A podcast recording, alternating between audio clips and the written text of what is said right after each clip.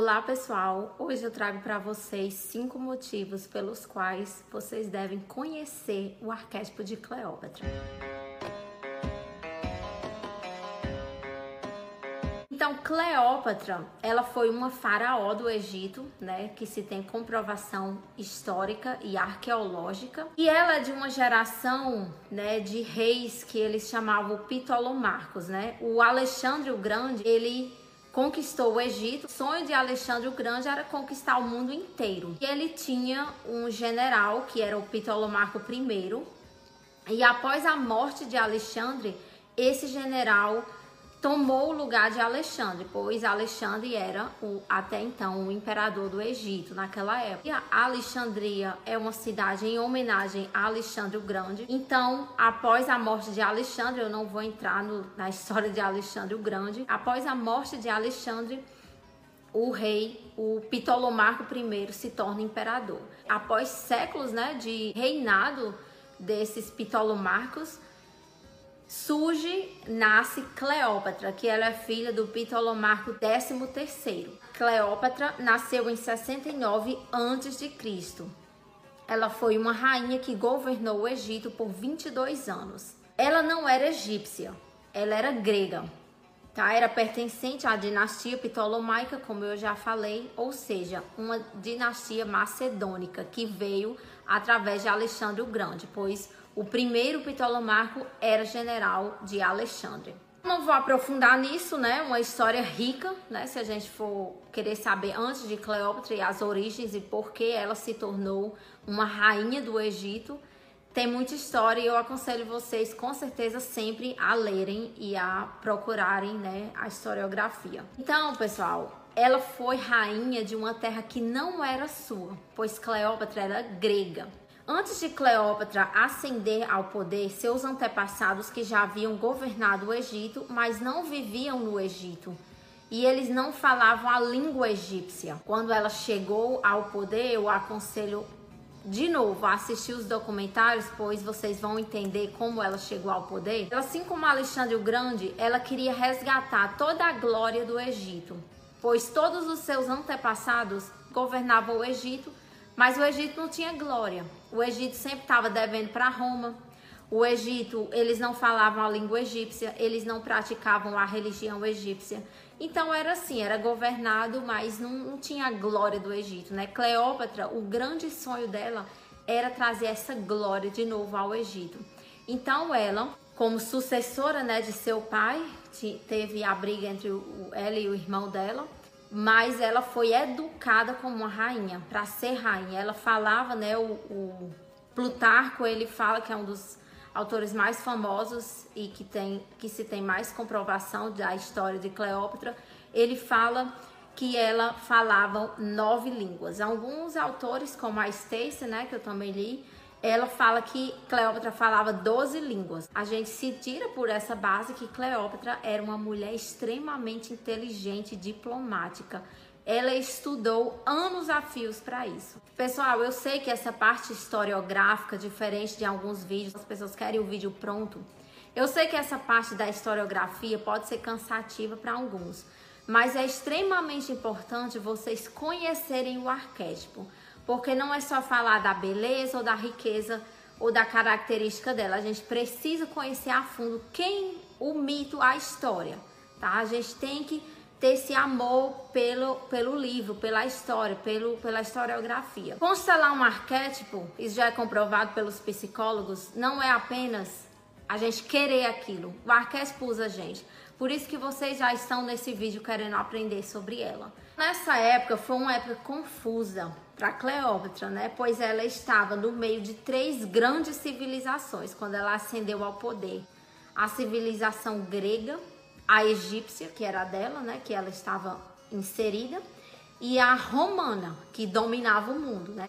Por isso, para Cleópatra governar, ela precisava ser adaptável, implacável, inteligente e uma ótima política. Vocês imaginam, no meio de, de Roma, né, da civilização romana e da grega, estava Cleópatra. Ela precisava de inteligência e um senso político muito grande, muito mais do que beleza e e futilidades como após sua morte, né, Roma quis pregá-la como uma prostituta, né, a prostituta de César, a prostituta do Nilo. A gente não, não dá para acreditar muito nisso, né, pessoal? Só se a gente for pensar como a massa, pois para uma mulher ascender ao poder naquela época, se, a gente, se as mulheres só vieram conquistar alguma voz, algum poder no século XX, você imagina é, 40 anos antes de Cristo. Então, as características da Cleópatra. Curiosa e inteligente, para alguns autores falava 12 línguas e conduzia seus encontros na língua de seus interlocutores. Sabia ter esse jogo de cintura para trazer as pessoas para ela, para o sonho dela que era dominar, né? É, trazer de volta a grande glória do Egito. A sua maior arma de sedução, como Roma prega ela como prostituta, né? Estava na simpatia de Cleópatra. Ou seja, Apesar de ela ser uma mulher extremamente poderosa, uma rainha, ela era extremamente feminina. Pois também não dá para você conquistar Júlio César, o maior imperador romano, um homem poderosíssimo, só com a voz também, né, pessoal? Não vamos ser ingênuos. Essa frase que a autora coloca, né? Ela tinha o conhecimento de como se fazer agradável às outras pessoas. Segunda característica marcante de Cleópatra, a sua inteligência. Ela era uma mulher erudita. Conta-se que ela foi educada na lendária biblioteca de Alexandria. Seu museu era o Museu de Alexandria era o quintal da casa de Cleópatra, né? Alexandria era a capital do Egito durante por muitos anos, acho que mil anos, alguma coisa assim, não tenho certeza, tá, pessoal? Conta-se também que ela sabia de cor parte dos poemas de Aliada. Então, para quem tem dúvidas, para quem gosta né, dos deuses gregos, ela conhecia as histórias dos deuses e de Afrodite? Sim, ela conhecia, com certeza, pois ela esteve envolvida na, né, lendo ali, quando ela estava nas tardes, talvez, ela estava lendo sobre os deuses gregos, né? Até em um dos documentários, uma grande festa que ela deu com Marco Antônio, ela, ela, ela se vestiu né, de Afrodite, realmente, e o Marco Antônio, que tinha como seu deus protetor o Dionísio, tá? Eu tenho um vídeo do arquétipo do Dionísio aqui também. Sua educação não era apenas em ler e recitar coisas, ela era formada em retórica e aprendeu a falar com elegância, sabendo inclusive quando respirar, fazer pausas subir ou baixar a voz. Percebe-se, pessoal, como o poder de uma mulher, não o poder de dominar coisas, né? Dessa coisa de você no centro, que, que é a nossa frase do, da nossa geração. Cleópatra, a grande característica dela era a inteligência.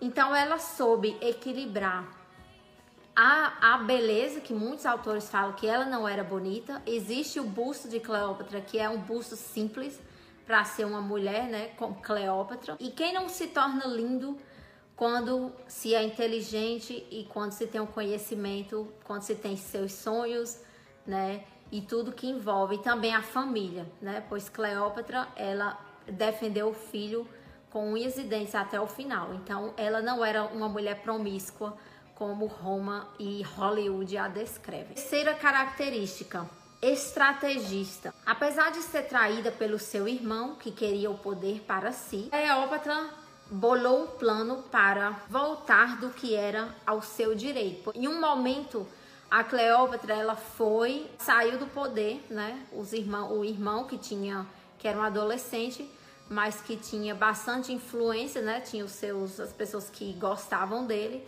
bolou um plano para tirar ela do poder. E foi aí que, né, que a famosa história que ela se envolveu num tapete e mandou entregar para o famoso e poderoso é, Júlio César. Quando Júlio César foi para Alexandria para pegar dinheiro, né, o Egito devia, é, é, tinha uma dívida, um débito com Roma.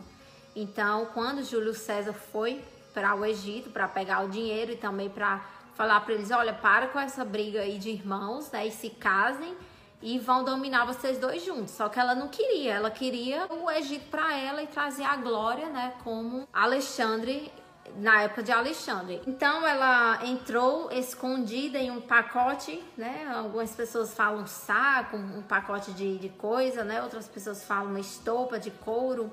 Enfim, né, gente? Isso aí é é mito, né? É história e cada autor fala de um jeito. Portanto, meus amores, Cleópatra certamente não encontrou seu amante, né? Se ela foi enrolada em qualquer coisa, ela não encontrou seu amante vestida de cetim e com sua glória, né? Ela estava simplesmente como uma mulher comum, apenas com a sua feminilidade e a sua inteligência. Eu imagino assim, pessoal, que naquela época, uma mulher com os sonhos que ela tinha, de, de trazer glória para o Egito, a retórica que ela tinha, do conhecimento que ela tinha, né, a voz que ela tinha, o poder que ela tinha, o, o homem, o homem mais poderoso do mundo ficou aos pés dela, né? A mulher tinha tudo, gente. A mulher tinha tudo. Mesmo que ela fosse uma mulher de beleza mediana, como algumas pessoas falam, ela tinha tudo. Ela tinha sonhos, ela tinha propósito, e ela tinha inteligência. Então, qual homem não, não ia se render uma mulher dessa? Então, ele, eles tiveram um caso amoroso e tiveram um filho, Cesarião. Ele não foi reconhecido por César, né? Por isso que teve toda aquela guerra posteriormente entre o Otaviano, entre o Marco Antônio, por causa desse filho e de Cleópatra. Ela usou sim do patriarcado para conquistar os seus desejos. Foi para o Egito, ela não só queria dominar o Egito, ela se envolveu. Ela falava egípcio, ela governou, ela deu grãos às pessoas que estavam com fome por causa de Roma naquela época ela resgatou a religião egípcia. Ela era uma grande fã da deusa Isis. O sombra de Cleópatra. O lado sombra tá nessa no que eles colocam nessas sociedades mais conservadoras, por assim dizer. Pregam muito nessa coisa da promiscuidade de Cleópatra. Então, para uma sociedade mais, mais conservadora, uma mulher de, de tamanho poder é um é sim um, um, um digamos assim, um perigo, né? Por tudo que envolve essa questão da mulher, por a mulher ser tão enigmática às vezes. Na morte de Júlio César, Cleópatra volta ao Egito. Esteve em Roma. Júlio César, meus amores, fez uma estátua para ela. Deixou no templo de Vênus.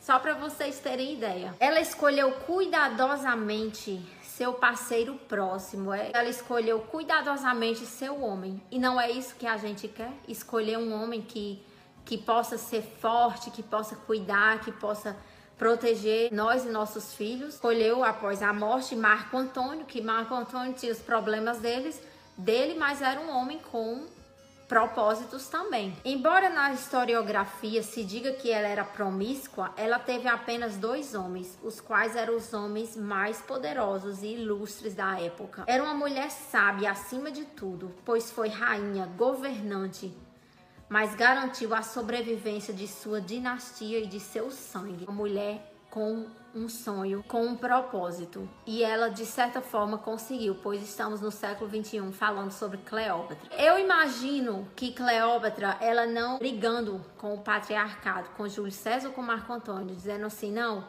eu sou a rainha, eu vou dominar o mundo e vocês aos meus pés. Não, ela soube manter o equilíbrio.